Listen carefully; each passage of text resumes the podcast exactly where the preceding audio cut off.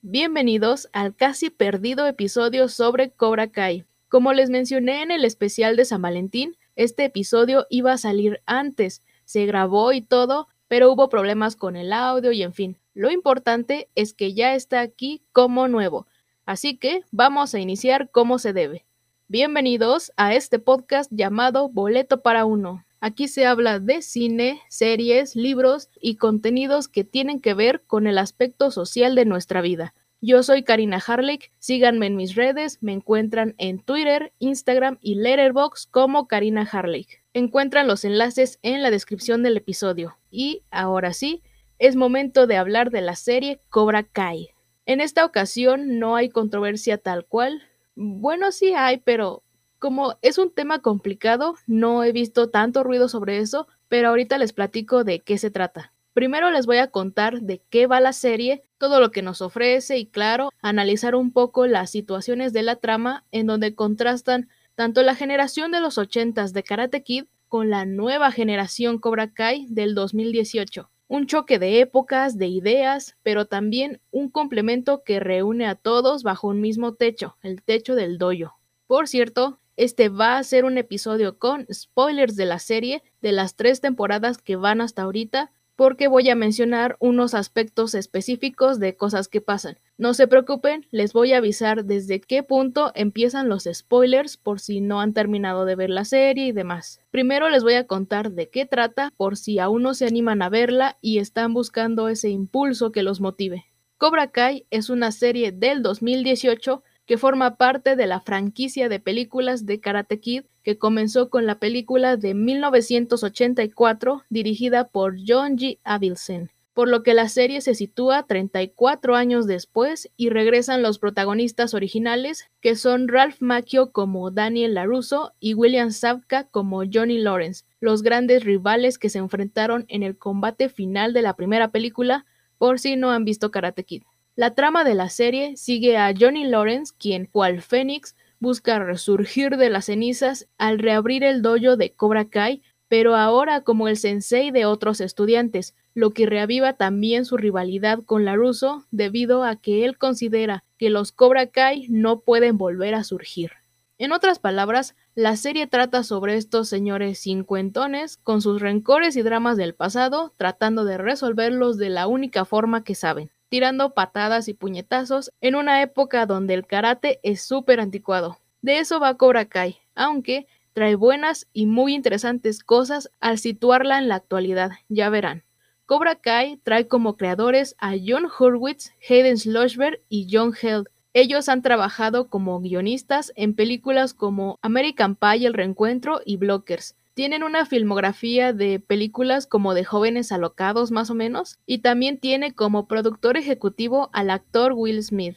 La serie en un principio estrenó en YouTube Red, que ahora es YouTube Premium, en este intento de que la plataforma compitiera con streamings como Netflix y Hulu, al también tener este tipo de contenidos originales que la gente podía ver pagando su suscripción. Debutó con más de 5 millones de visitas en 24 horas y las dos primeras temporadas se transmitieron en YouTube hasta que en 2020 Netflix compró los derechos de la serie, subió las dos temporadas y en enero de este año estrenó la tercera y ya hay confirmada una cuarta. Ha sido toda una sensación y fenómeno al combinar tanto el drama y la comedia en la historia, así como la enérgica carga de acción en las secuencias de peleas, junto a una apropiada dosis de nostalgia para los espectadores familiarizados, o también el que funciona como contexto para los novatos, que eso me parece adecuado. Considero que no es necesario haber visto todo Karate Kid para adentrarte a la serie y disfrutarla,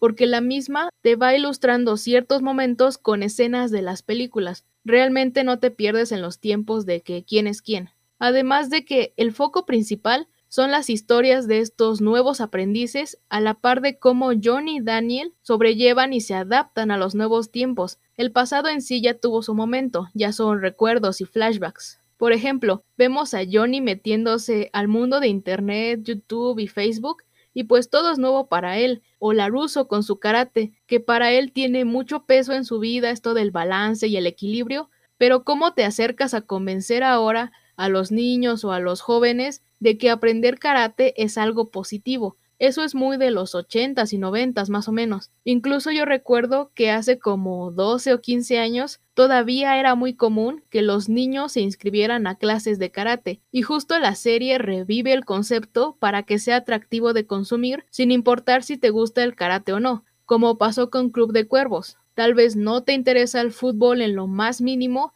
pero te encanta ver la serie, o de Queen's Gambit sobre el ajedrez y ni idea de cómo se juega. Pero lo cool es que no necesitamos ser expertos para disfrutar de estos contenidos, si no, no veríamos muchas cosas o andaríamos de mamadores con que esto no es así, pero no se dieron cuenta porque son incultos en el tema y qué hueva esa gente. Pero volviendo a Cobra Kai, es interesante este giro en los matices que va teniendo con los personajes a diferencia de las películas. Al inicio la serie se va moviendo a través de lugares grises, o sea, no encasilla a los personajes en blancos o negros de que estos son los malos y estos los buenos, no. Va explorando un poco sus trasfondos y las decisiones, situaciones e impulsos que hacen que los lleven a tal punto en sus arcos narrativos. También meten mucho la cuestión o, o, la crítica a los comportamientos de acuerdo a cómo solían ser en tiempos pasados o comentarios que era muy normal que se dijeran, de que no actúes como niñita, el karate es solo para hombres porque las niñas no pelean y así ese tipo de cosas. O que ahora, que ya estamos en un mundo tecnológico y digital, vemos que el molestar a alguien y lanzar comentarios de odio es a través de redes y con cuentas anónimas. Ya te puedes esconder para eso. Y Johnny, por ejemplo, dice que antes al menos se tenía el valor de decirlo en la cara y se arreglaban las cosas de frente, que no te andabas escondiendo como cobarde. O sea, lo dice como si fuera algo positivo o esos valores que ya se perdieron, porque así creció él, es lo que conoce, cuando la realidad es que no es algo para enorgullecerse. Antes molestabas a alguien de frente y con honor, podríamos decir, pero también, ¿cuánto honor podía haber si era toda la pandilla de amigos de Johnny contra Laruso el solo. Un montón contra uno no es algo para andar presumiendo, porque no hay nada honorable en ser un abusivo, ni de frente ni en internet. Pero como esa era la normalidad en los tiempos de Johnny, ahora, en nuestros tiempos, de alguna forma quiere mantener ese estilo y eso le va a traer consecuencias. En sí, toda la filosofía de los Cobra Kai es sobre eso, de que strike first, strike hard, no mercy, lo que dice su logo, de no rajarse y aplastar a los demás sin piedad antes de que te aplasten a ti, que se entiende y se podría interpretar de diferentes maneras y justo eso es algo que va evolucionando en la serie, el cuestionar ese método de enseñanza y el efecto que tiene en sus vidas. Igual se muestra la forma en cómo es visto por las demás personas un hombre cuando pelea a cómo es vista una mujer. Al vato le aplauden, le festejan y es prácticamente un ídolo porque se enfrentó a otros. Y a la chica por hacer lo mismo se le ve como una loca, una problemática, le lanzan miradas de desaprobación y murmuran cosas de ella. Es una doble moral de las personas y de las cosas que son socialmente aceptadas. Y todo este concepto de la dualidad del karate se extiende a otros elementos de la historia y es muy padre cómo lo manejan. Son temas muy actuales que se vienen arrastrando desde hace décadas y están mezclados con la trama. No es como que te avienten el panfleto del discurso sobre tal y tal tema, porque al final no es sobre educar al espectador, pero sí sobre la importancia de visibilizarlo de alguna manera accesible y digerible como a los niños cuando les explican sobre la muerte, por ejemplo. Mediante otros recursos y palabras se les da la idea de lo sucedido. Lo mismo pasa en la serie. Cosas como el estrés postraumático, la ansiedad, ataques de pánico y secuelas en víctimas de abusos son reflejados en eventos que ocurrieron en la historia y funcionan como esos otros recursos para exponer problemáticas y tocar temas más profundos y serios. Lo moldean de una manera en que entendamos que ese es un ejemplo o hasta una metáfora sobre una situación de mayor gravedad. Como ven, así está el mundo de Cobra Kai es muy entretenida y se van volando los episodios, duran alrededor de media hora más o menos y es buena opción para pasar el rato. A pesar de todo esto que les platiqué, que podría sonar a que es lo contrario de entretenida, pero la verdad es que no, es muy ligera y dinámica, la disfrutas por lo que es y todos estos temas son como otra mirada o interpretación. Díganme si les gusta la serie o si no también, si los alenté un poquito a que decidieran verla, porque hasta aquí llega la parte libre de spoilers. Ahora sí, a partir de este momento voy a ir mencionando cosas específicas de la trama y de los personajes. A mi parecer, la primera temporada es la mejor. Es la que lo tiene todo, la nostalgia, lo nuevo, el cimentar las bases de la historia y los ganchos emocionantes para el futuro. Su final de temporada es una cosa genial y al estilo Karate Kid. Además tiene muy buenas canciones en el soundtrack. Tenemos bandas como Twisted Sister, Boston, ACDC, Metallica, Queen, Motley Crue, Fifth Harmony, Bruno Mars y muchos otros. Sí le invirtieron a la música. En sí las tres temporadas son muy entretenidas, pero entiendo por qué la tercera podría ser la más floja. Puede ser porque ya se siente el dramón telenovelero en el que se va convirtiendo. Hay situaciones un tanto más fantasiosas y diálogos bien dramáticos, como cuando Miguel despierta del coma y se pone todo intenso de que odia al sensei Lawrence por lo que pasó, y luego todo esto de que está paralítico y no puede caminar, que dura como dos episodios creo, pero con la magia y el poder del rock tiene ese impulso y empieza a mover el pie al ritmo de la música cuando está en el concierto con Johnny. Son cosillas que están ok, pero sí se resuelven o crean el conflicto en cosas de manera muy conveniente. Además, en esa temporada, que es la más reciente que estrenó en enero, es donde más abusan de meter la nostalgia. Repiten momentos que ya vimos y constantemente nos bombardean con escenas sobre tal y tal personaje, como en el episodio donde la Russo va a Okinawa y se encuentra con una vieja amiga y con ese otro güey. Hacen mucho enfoque de recurrir al pasado de forma visual con las escenas, que sí es bonito e icónico el encuentro, porque funciona para la Russo en su arco argumental, pero sí pudiera llegar a sentirse algo alargado, que también pasa con el regreso de John Chris. Estuvo padre al comienzo y todo, porque fue una figura que trajo el conflicto y vino a desequilibrar muchas cosas, para Johnny sobre todo, pero terminó en cosas predecibles como ser el malo de la historia otra vez y terminaron por marcar más esa división entre los Cobra Kai y el Miyagi-Do, que era un aspecto que iba bastante bien, le estaban dando la oportunidad a los personajes de explorar sus lados y actitudes a pesar de la mala fama que solían tener los Cobra Kai. Al final, todo mundo se terminó peleando por varios minutos y quedó esta situación de ahora somos nosotros contra ustedes. Y de todos modos se podría decir que Cobra Kai retrocedió a lo que solía ser, los matones sin piedad. Adiós evolución que venían manejando. Pero todo puede reivindicarse al final. Veremos qué tal pinta el drama en la cuarta temporada. Ahora sí, pasando a temas un tanto más complejos y complicados, pero importantes, hay toda una cuestión sobre la apropiación cultural en Cobra Kai, un término que a lo mejor ya han escuchado, pero que de repente no sabemos exactamente a qué se refiere o cuándo se trata de apropiación. El término tal cual se refiere como el acto de tomar o utilizar cosas de una cultura que no es la nuestra, sobre todo cuando no se muestra respeto hacia esa cultura, o sea, como tomarlos y usarlos pero sin su significado o de forma banal. Sencillo pero engañoso. Sobre todo si no sabemos cuándo puede resultar ofensivo y cuándo no, porque también hay varios matices en la definición de apropiación cultural, como el hecho de que sea la cultura dominante los blancos, por ejemplo, quien adopta elementos de culturas sometidas como los afroamericanos y asiáticos. Les pongo un ejemplo. Hacer blackface, el pintarte la cara de un tono de piel oscura, es ofensivo por el hecho de que no es un disfraz. Este tema se menciona mucho en Halloween, sobre todo, y también con las personas que hacen cosplays o maquillajes. Lo mismo sucede con el disfrazarse de nativos americanos, considerando lo que sucedió en la historia de Estados Unidos. Son ese tipo de cosas, ¿sí? Es algo muy complejo y no me voy a meter tanto en ese tema tal cual, sino específicamente en la controversia que rodea la serie de Cobra Kai, que es algo que pasa con muchísimas historias, películas, series, libros, música, está en todos lados y a veces desconocemos muchas de esas situaciones. Karate Kid es uno de esos casos de apropiación cultural.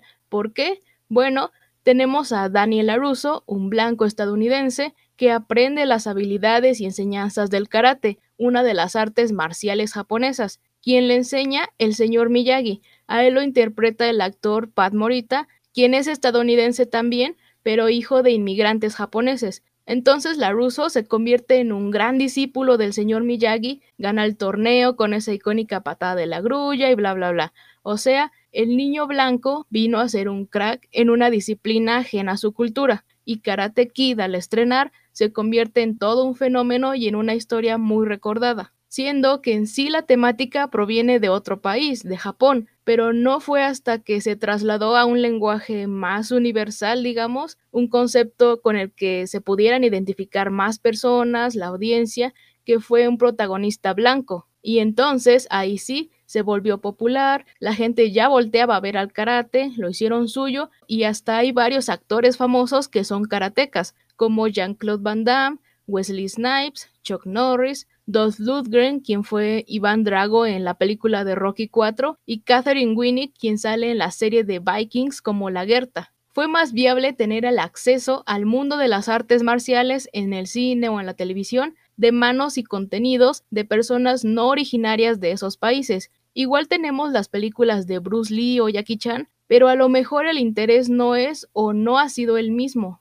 En la actualidad, ¿Cuántas películas con un elenco asiático, afroamericano y de otras partes del mundo no han surgido y pues realmente no se les presta tanta atención o es muy diferente comparado con las grandes producciones blancas? Igual por cuestiones de distribución y acceso. Puede que también no haya el mismo interés o que no vendería igual a que si tuvieras un elenco generalmente blanco con actores y actrices más conocidos. Entonces lo que hacen es blanquear historias que no tienen que ver con uno, con la cultura, pero las transforman para que así sea. Ahí es donde entra el llamado whitewashing, como sucedió con la película de Ghost in the Shell del 2017, donde sale Scarlett Johansson, que fue súper criticada por hacerle whitewashing al personaje principal. Blanquearon a la protagonista en lugar de contratar a una actriz japonesa, siendo que la película es basada en un manga y en un anime japonés. En Cobra Kai incluso sacan una situación similar sobre algo que después pasó en la realidad.